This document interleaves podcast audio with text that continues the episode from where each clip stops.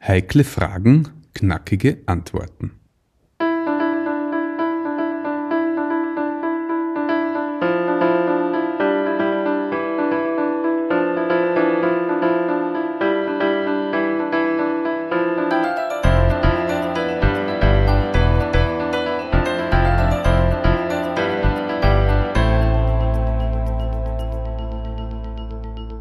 Christi und herzlich willkommen. In diesem Kanal geht es um Gottes Willen. Wir reden über biblische Themen und über die Geschichten, die Gott mit Menschen schreibt.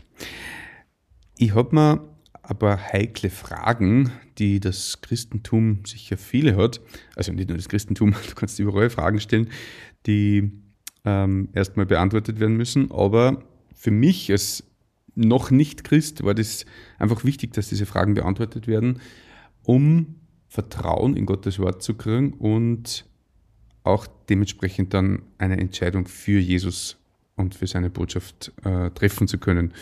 Und da ist eine Frage davon gewesen, warum soll es keine Außerirdischen da draußen geben?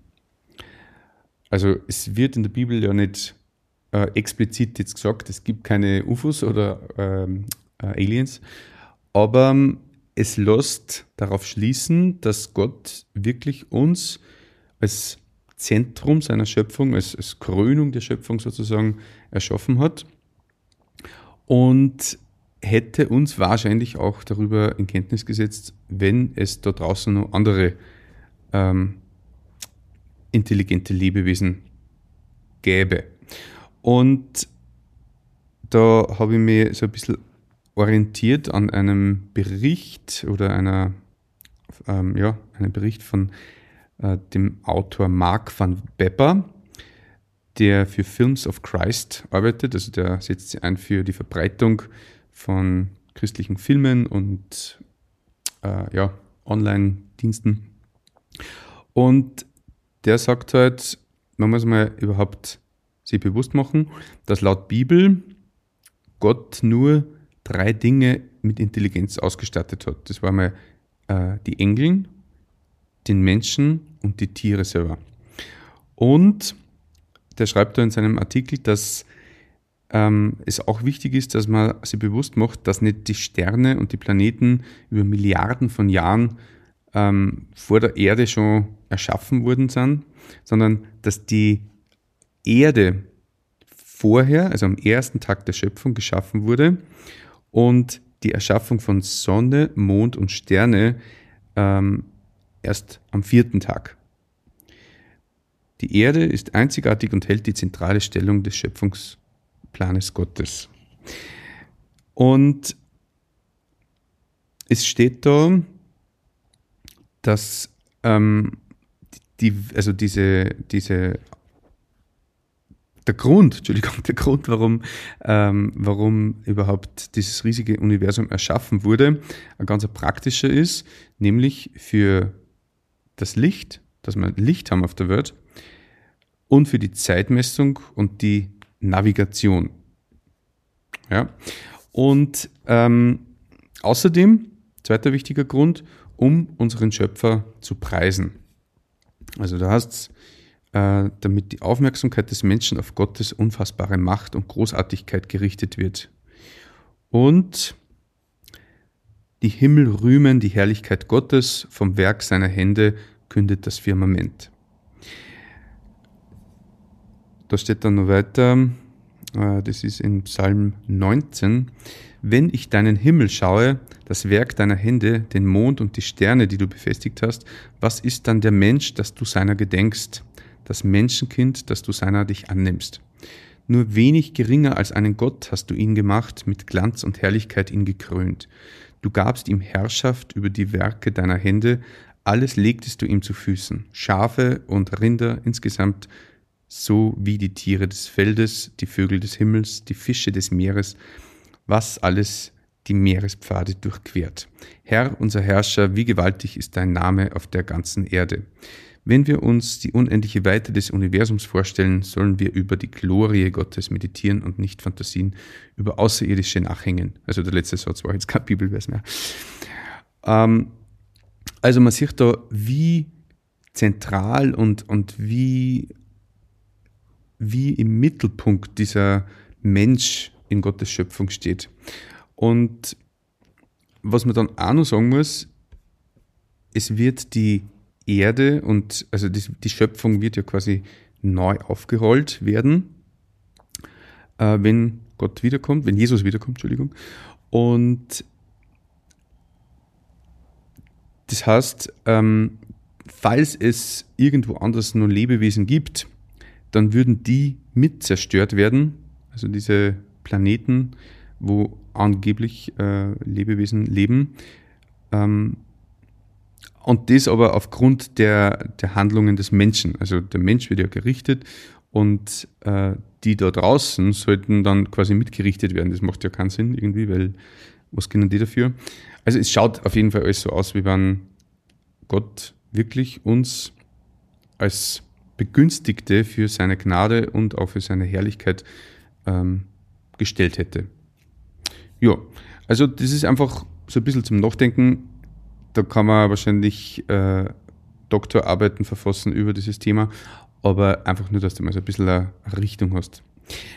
Eine zweite Frage, äh, die also ein heikles Thema ist, da steht, warum soll sich die Frau dem Mann unterordnen? Ähm, da möchte ich jetzt erst nochmal den Bibelvers an sich vorlesen, wo es heißt, ähm, das ist Epheser 5, Kapitel, äh, Vers 21.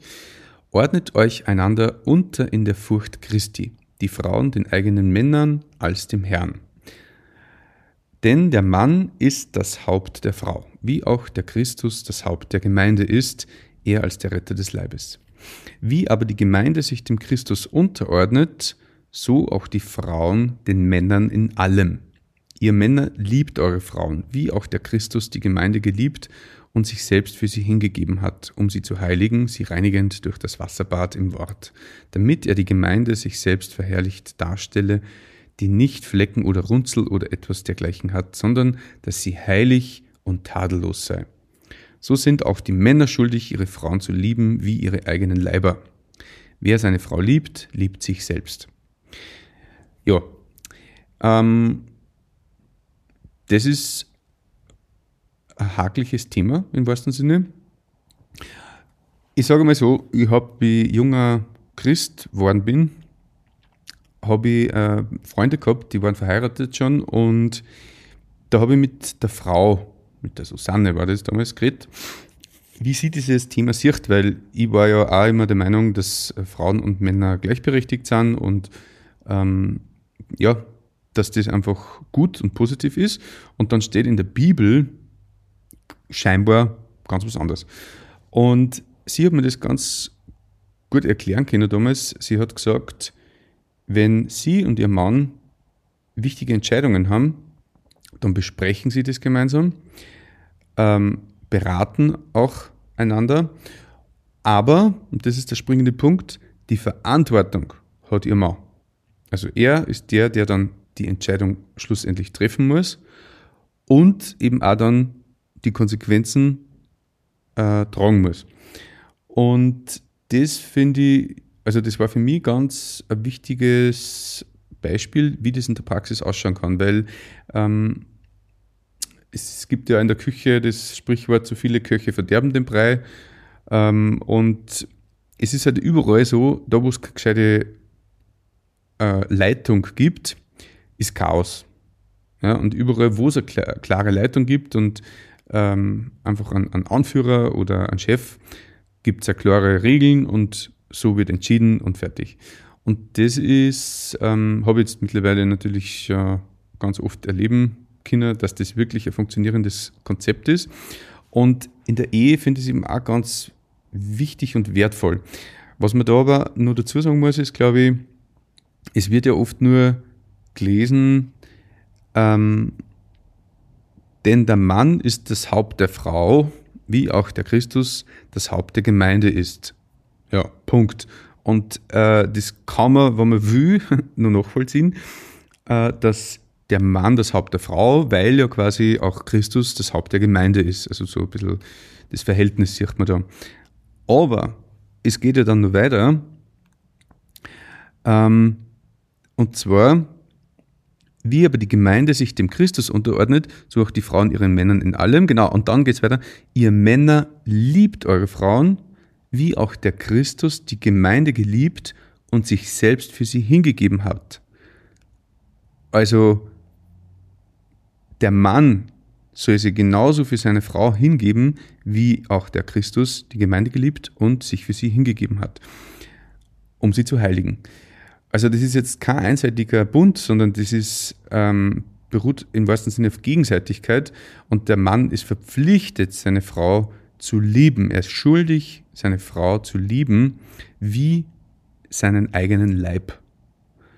Und das macht diesen Vers erst komplett und dieses Konzept erst komplett.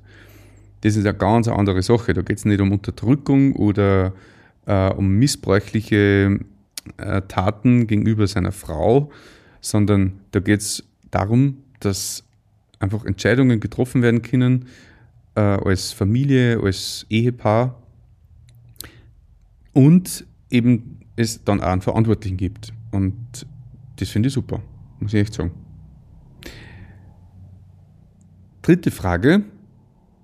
Warum soll ich keinen Sex vor der Ehe haben?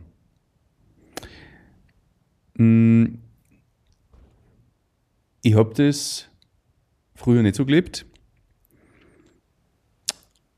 weil ähm, ich das nicht kennt habe.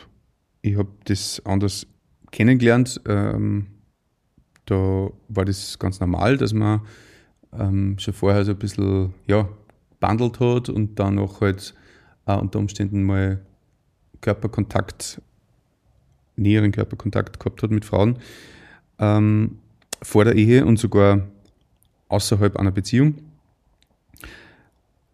Und erst durch, ja, durch die Bibel habe ich langsam erkennen dürfen, dass Gott das wirklich nicht möchte. Ähm, es steht jetzt nicht drinnen, dass man keinen Sex vor der Ehe haben darf, übrigens. Äh, es gibt schon viele Verse, die sich darauf beziehen, dass man nicht Ehe brechen soll. Also das ist ja eines der zehn Gebote. Ähm, dass man sie vor Unzucht und Hurerei in Acht nehmen soll. Also da werden schon Aussagen getätigt, aber es steht jetzt nicht konkret irgendwas drinnen um äh, außerehelichen Sex. Aber es ist halt so, dass Gott Sex ähm, nicht verboten hat, sondern er hat ihn erschaffen. Und zwar als das Allerheiligste, was sie zwei Menschen schenken können und das Innigste. Und sowas Wertvolles muss geschützt werden. Und deswegen hat er das vorgesehen für diesen sicheren Rahmen einer Ehe, für diese vertrauensvolle Beziehung zu einem anderen Menschen und soll eben nicht achtlos weggeworfen werden außerhalb der Ehe. Es ist auch so, dass wenn man wartet mit dem Sex bis zur Ehe, dass das eine, ganz andere Wertigkeit, um nicht zu sagen eine Heiligkeit kriegt. Ich habe das einmal erleben dürfen bei einer Hochzeit, wo ebenfalls äh, ein christliches Paar geheiratet hat und die haben eben auch gewartet aufeinander und das war eigentlich für mich dann der Ausschlag. Das war übrigens auch ähm, die zwei, Susanne und Matthäus, von denen ich vorher schon erzählt habe, ähm, die haben beschlossen zu heiraten, waren beide Christen und haben dann, ich weiß nicht, das hat halt schon sicher ein Jahr oder anderthalb oder so dauert, bis die dann wirklich äh, geheiratet haben, nach der Verlobungszeit. Und haben in dieser Zeit natürlich auch nicht zusammen gewohnt, sondern ähm, ja, getrennte Wohnungen und haben sie dann, heute fest, beim Standesamt, da war ich dabei äh, als Sänger, haben sie sich das erste Mal geküsst. Und ich sage das, ich habe Tränen in die Augen gehabt und das war so ein ergreifender Moment, wenn man das weiß, dass sie die aufgespart haben füreinander und ähm, diesen besonderen Moment bis zu diesem Tag des Ja-Wortes aufgehalten haben, Ähm, ich, also wie gesagt, ich bin heute nur ergriffen von diesem Moment und, und was für ein erhebendes Gefühl das war, da dabei zu sein. Und das war aber nur quasi ein Bussi. Und jetzt kann man sich vorstellen, was das für ein besonderes Erlebnis ist, wenn man dann wirklich das erste Mal mit seiner Frau Sex hat im geschützten Rahmen der Ehe. Und deswegen bin ich ein großer Befürworter von dem mittlerweile. Genau. Das waren die drei heiklen Fragen mit mehr oder weniger knackigen Antworten. Äh, wenn dir das gefällt, diese, ja, dieses Thema grundsätzlich, dann schreib uns gerne in die Kommentare oder an unsere E-Mail-Adresse um Gottes Willen, Willen mit Wien geschrieben, at gmail.com.